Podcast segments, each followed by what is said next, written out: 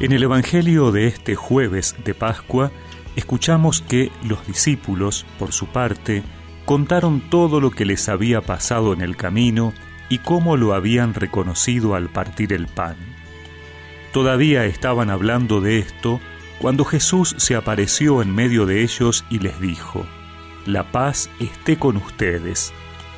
Atónitos y llenos de temor, creían ver un espíritu, pero Jesús les preguntó, ¿por qué están turbados y se les presentan esas dudas? Miren mis manos y mis pies, soy yo mismo. Tóquenme y vean, un espíritu no tiene carne ni huesos como ven que yo tengo. Y diciendo esto, les mostró sus manos y sus pies. Era tal la alegría y la admiración de los discípulos que se resistían a creer. Pero Jesús les preguntó, ¿Tienen aquí algo para comer? Ellos le presentaron un trozo de pescado asado. Él lo tomó y lo comió delante de todos.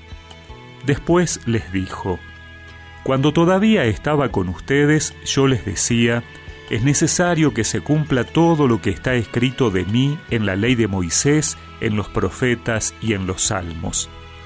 Entonces les abrió la inteligencia para que pudieran comprender las escrituras, y añadió, Así estaba escrito, el Mesías debía sufrir y resucitar de entre los muertos al tercer día, y comenzando por Jerusalén, en su nombre, debía predicarse a todas las naciones la conversión para el perdón de los pecados.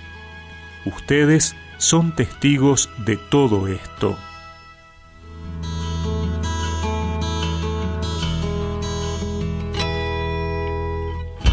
Los discípulos son testigos de que Jesús está vivo y resucitado, que no es un espíritu ni un fantasma, porque come, se lo puede tocar, tiene carne y huesos.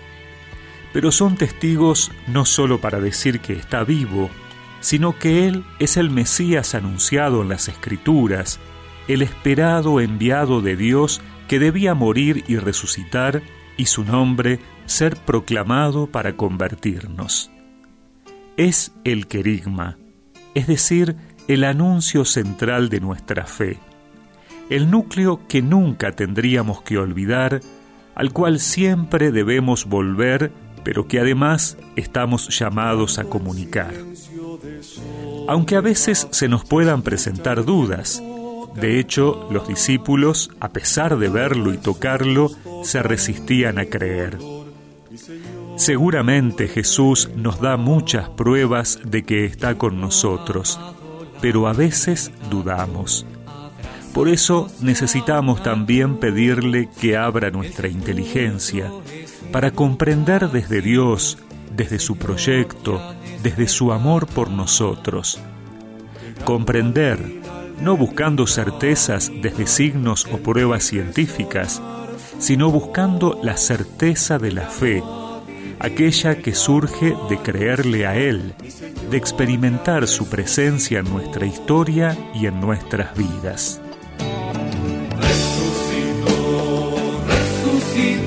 Señor,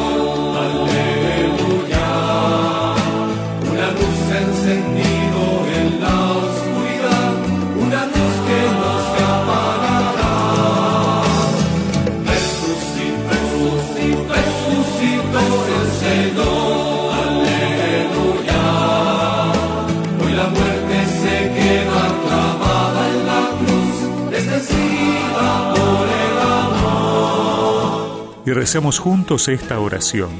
Señor, abre mi inteligencia para comprender tu palabra y aceptarla como palabra de vida. Amén. Y que la bendición de Dios Todopoderoso, del Padre, del Hijo y del Espíritu Santo los acompañe siempre.